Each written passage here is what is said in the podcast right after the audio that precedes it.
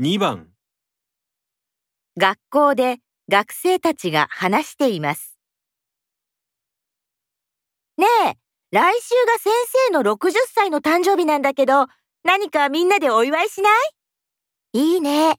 60歳なら還暦で特別な誕生日だもんね。そ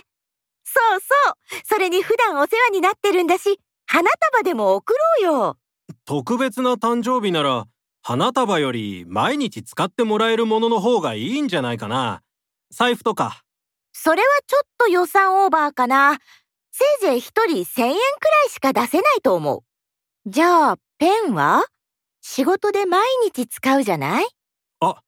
確かペンを買うと無料で名前を入れてくれるサービスをやってるお店があった気がするちょっと調べてみよいいねそれ、自分の名前が入ったペンなんてきっと喜ばれると思う。う旗これと花束を一緒に渡せば華やかになるよ私、いいこと思いついちゃった。花束をやめて、ケーキを買ってきて、一緒に食べてお祝いするのはどうそれって自分が食べたいだけじゃないのでも、先生ならそっちの方が喜んでくれるかもね。じゃあ、そうしようよ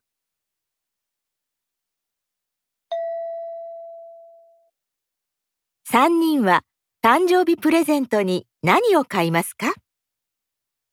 1、財布とケーキ、 2、ペンとケーキ、 3、花束と財布、 4花束とペン、